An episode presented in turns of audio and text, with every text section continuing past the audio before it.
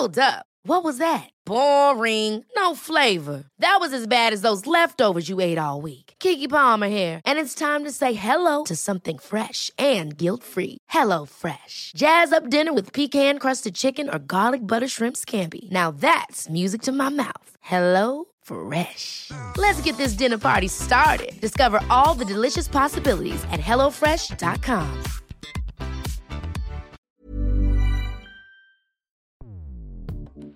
Escuchas. Escuchas. Escuchas un podcast de Dixo.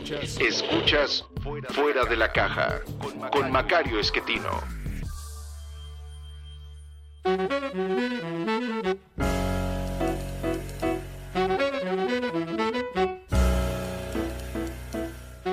Bienvenidos, esto es Fuera de la Caja. Yo soy Macario Esquetino, le agradezco mucho que me escuche en este análisis de coyuntura que corresponde a la semana que terminó, termina el viernes 14 de enero de 2022. Una semana en la cual el presidente eh, se enfermó otra vez de COVID.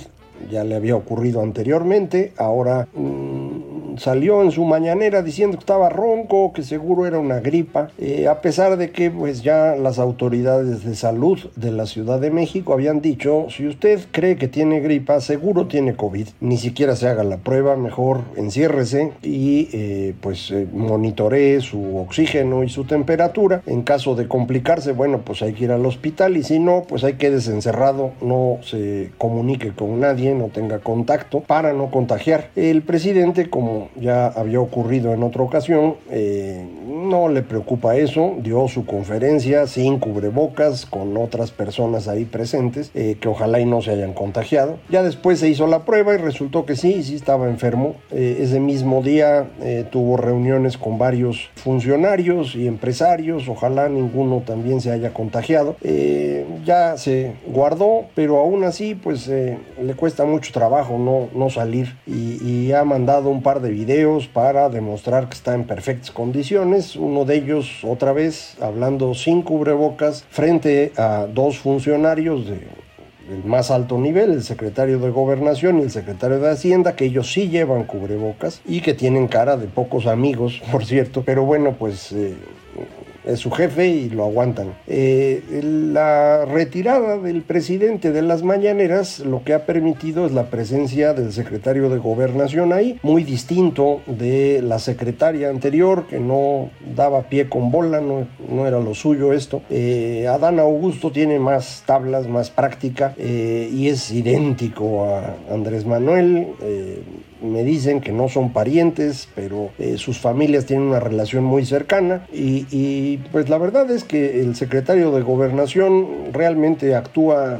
de manera muy parecida a López Obrador también con sus eh, bromas, con sus eh, argumentos muy similares. Y bueno, pues eh, ha regresado al ataque en contra del Instituto Nacional Electoral, dice que no, no le van a ampliar el presupuesto porque eso implicaría reducir el presupuesto de salud. Semejante cinismo es sorprendente, la verdad es que podrían reducir, por ejemplo, el gasto en el tren Maya, no tienen para qué gastar los mil millones de pesos adicionales que ahora pidieron o los tres mil millones que habían dado de extensión y menos ahora que han cambiado al encargado y pues el nuevo pues tardará en entender qué está pasando, aunque según reportes de prensa ha actuado como si tuviera todo bajo control eh, y ya está tomando decisiones, ya veremos en qué acaba, es un proyecto malo, no tan malo como los otros dos, eh, Dos Bocas y Santa Lucía son realmente muy malos. El tren Maya nada más es malo. Eh, recuerde usted, la anterior gobernadora de Yucatán había querido hacer un tren de Mérida a Cancún o a la zona eh, de la Riviera Maya eh, para pues atraer turistas. Yo creo que es una, buena idea, pero financieramente no sale. Es decir, sería subsidiar la operación de ese tren a cambio de tener una mayor actividad económica. Habría que evaluar, a lo mejor vale la pena, a lo mejor no. La gobernadora acabó considerando que no valía la pena y ya no se hizo. Eh, el tren Maya sí se va a hacer, a pesar de que no tiene estas evaluaciones y que está incluyendo un trazo pues bastante más amplio. Eh, yo sigo creyendo que la parte que conecta a Campeche con Mérida puede tener algún sentido en términos de distribución de bienes entre Mérida y, y la Riviera Maya en términos turísticos y la otra parte de la Riviera Maya hacia Campeche eh, es la parte más peligrosa porque daña reservas naturales y no necesariamente va a tener un impacto relevante en materia de desarrollo económico. Y si lo tuviera, a lo mejor sería peor. Entonces, esa es la parte que a mí no me, no me convence mucho y es exactamente en donde se atoraron y, están tratando de cambiar el trazo y se van a gastar más dinero en ello. Bueno, pues no se lo gasten, hombre, y mejor úsenlo en salud, como dice el secretario de Gobernación, o de plano, pues que no se haga consulta esta de la revocación de mandato. Eh, los que quisieran que se fuera, que son los de oposición, no quieren. Eso eh, es lo que nos reporta eh, Alejandro en su artículo en el financiero, el experto en encuestas. Nos dice, bueno, pues no, no hay ninguna razón, no la verdad, los, los que están, los son de oposición, no quieren que se vayan, no quieren hacer la revocación de mandato. Los que están pidiendo la revocación son los que quieren que se quede, pero pues si el proceso es de revocación no tiene mucho sentido. Eh, pero bueno, ya sabe usted, el objetivo inicial de López Obrador con este proceso era eh, fortalecer su presencia en la presidencia y ganar la elección intermedia. Originalmente él quería que esta elección ocurriera el 6 de junio de 2021, no lo logró Ciao. El Congreso envió esta encuesta o este, esta elección hasta el 2022 y ahora pues la fecha me parece es por ahí del 10 de abril, eh, donde no tiene mucha importancia ya en términos de elecciones digamos, de gobernadores o de Congreso, pero sí le permite a López Obrador seguir insistiendo en que su popularidad es maravillosa y que la gente quiere que se quede, porque acuérdense, eso es lo que a final de cuentas a él le importa, lo demás le tiene sin cuidado. Eh, me parece que la presencia de Adán Augusto eh, también confirma que el pequeño grupo de opositores que están convencidos de que hay que hacer la revocación de mandato está equivocado. Este pequeño grupo está seguro que si se hace la revocación podemos tener un montón de mexicanos que voten a favor de que se vaya López Obrador y con eso México va a regresar a algún paraíso. Esto es una tontería, perdón que lo diga así, esto no va a pasar el control político que tiene López Obrador, no solamente por su popularidad, que sigue siendo muy importante, no solo por la legitimidad que le dio la elección en la cual ganó con más de la mitad de los votos, y no solo porque tiene una mayoría muy amplia en el Senado, en Cámara de Diputados y ahora también en gobernadores. No hay forma de que López Obrador deje de existir políticamente. Eh, si le llegara a ganar la población este, esta votación de revocación de mandato, lo que ocurriría es que él operaría quién sería su sucesor. Y a mí me parece que el sucesor obvio es precisamente Adán Augusto y por eso puse un tuit diciendo pues los que creen que la revocación sirve para algo, ahí está Adán Augusto en las mañaneras para que vean. Y, me parece pues que es muy claro, Adán Augusto López eh, está actuando de la misma forma que López Obrador, no sé si sea más simpático o menos simpático, yo he de reconocer que me cae mejor Adán Augusto que Andrés Manuel, aunque ya le he comentado, no, no tengo ninguna molestia con eh, López Obrador, trabajé con él incluso hace muchísimo tiempo, eh, pero Adán Augusto me, me cae bien, me parece muy agradable, no lo conozco personalmente.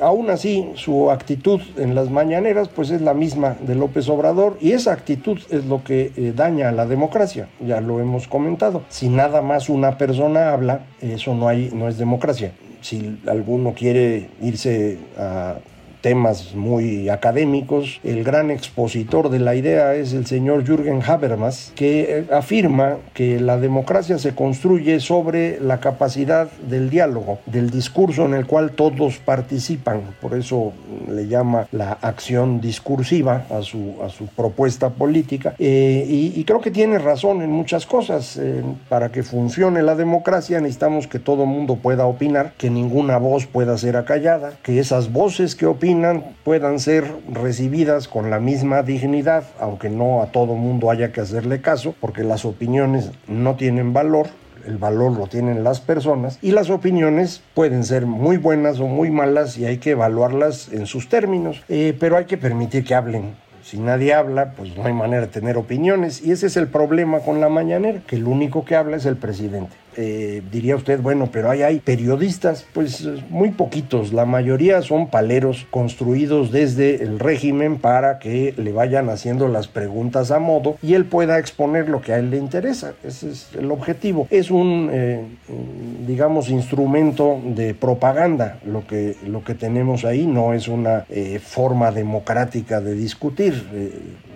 López Obrador y su gente argumentan que sí, pero no, no informan, no hay diálogo, no hay posibilidad de debatir o de estar en contra. Eh, lo que hay es un intento de engañar a la población eh, mintiendo. Lo ha hecho todo el tiempo López Obrador y ya lo hizo también Adán Augusto hablando de temas económicos. Eh, dijo todas las mentiras que a usted se le ocurran, atacando al Instituto Nacional Electoral, etcétera. Entonces, me parece que por ahí no, no vamos a ningún lado. Ahora, adicionalmente a esto, en temas políticos, algo muy muy relevante fue la confirmación del Tribunal Electoral del Poder Judicial de la Federación de que la secretaria de Educación, en, su paso por la alcaldía, la presidencia municipal de Texcoco, eh, extorsionó a sus trabajadores, les quitó dinero para con ello apoyar a Morena. Eh, esto es un delito electoral.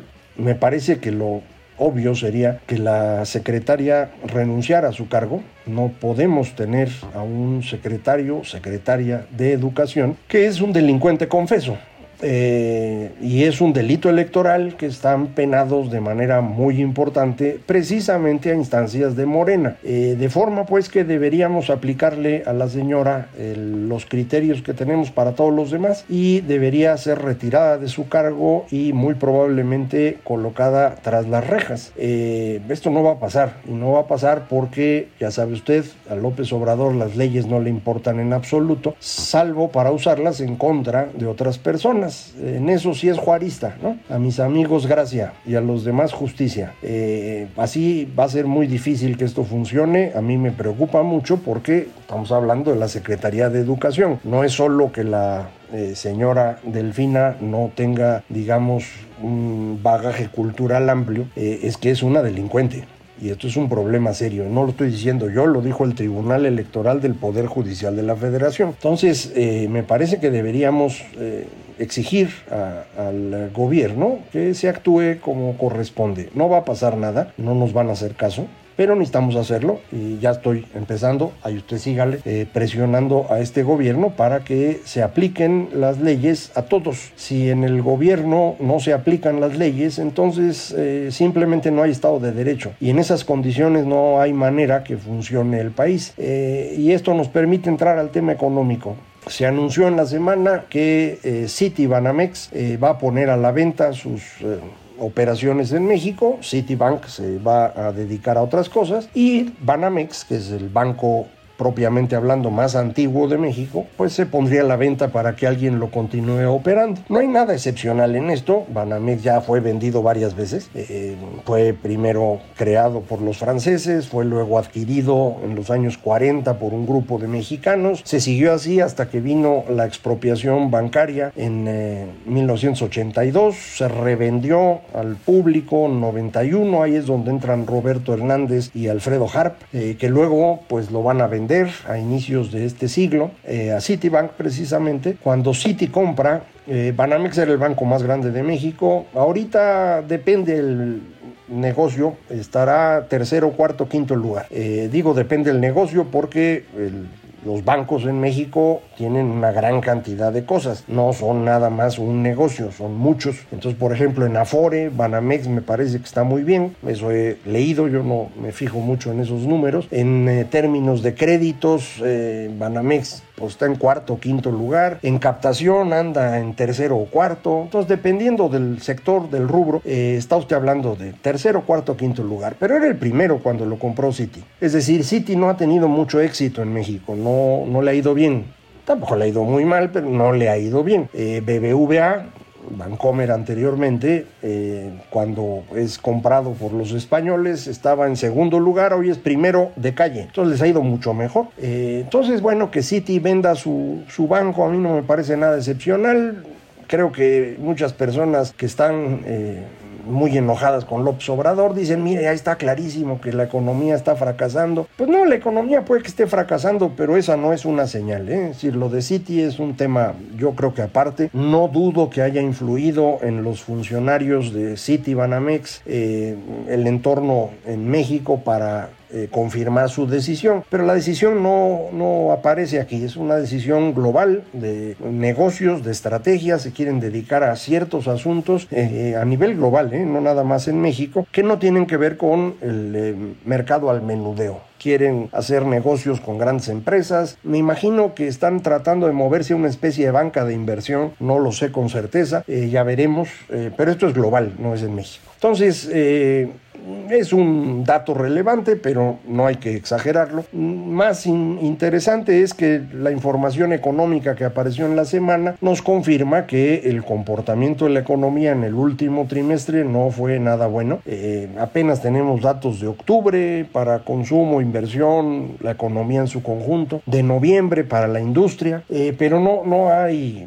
ninguna señal de que esto esté funcionando muy bien. Eh, y a mí me parece que esto es preocupante porque en 2022 no tenemos realmente ningún motor que vaya a jalar a la economía. Eh, todo el mundo está confiado en que si Estados Unidos crece nos va a jalar. Va a crecer menos, eso es lo que sabemos hasta ahorita, están bajando las estimaciones de crecimiento de Estados Unidos, pero además nos va a jalar menos, porque eh, aun cuando manufacturas de México se parece mucho a manufacturas de Estados Unidos en términos de comportamiento, la industria en su conjunto ya no se parece, ya se separó. Eh, la industria en México tiene cuatro grandes sectores, manufacturas es uno y vale la mitad de todo, y luego los otros tres sectores que equivalen a la otra mitad son minería, que es esencialmente petróleo, en México, generación de electricidad y construcción. Y en los tres andamos mal y no se ve claro que vaya a haber una mejoría. Eh, la gente de, Pemex lleva años diciendo que ahora sí va a producir más. Nunca ha cumplido, este año yo creo que tampoco. Entonces de ahí no va a haber crecimiento. Electricidad... Eh, está en, problemas y por eso se les ocurrió su brillante idea de la reforma eléctrica. Eh, entonces tampoco por ahí y construcción menos. Entonces ahí no espere usted crecimiento. En los servicios tampoco hay mucho de dónde esperar y traemos arrastrando el tema de la reforma del outsourcing que derrumbó un sector dentro de los servicios que se llama servicios profesionales y de apoyo que hoy vale 60% menos de lo que valía.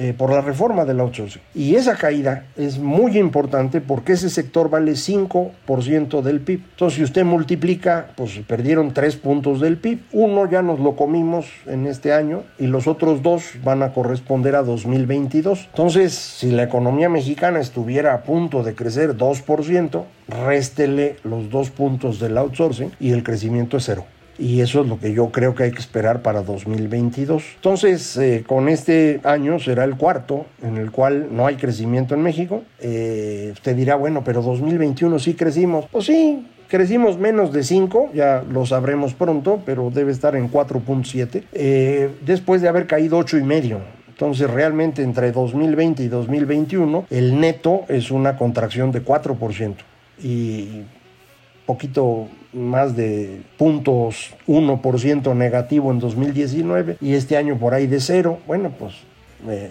como usted puede ver, las cosas eh, no, no, andan muy bien. No va a haber mucha información económica la próxima semana, dentro de dos semanas sí viene mucha información. Eh, vamos a ver qué más hay en materia política y aquí lo vamos a estar platicando como siempre, ya sabe usted, yo le agradezco mucho. Esto fue fuera de la caja.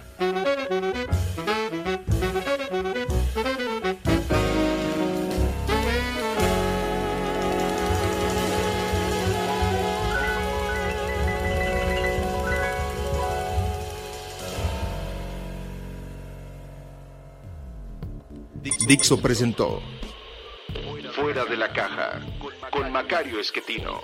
La producción de este podcast corrió a cargo de Verónica Hernández. Coordinación de producción, Verónica Hernández. Dirección General, Dani Sadia.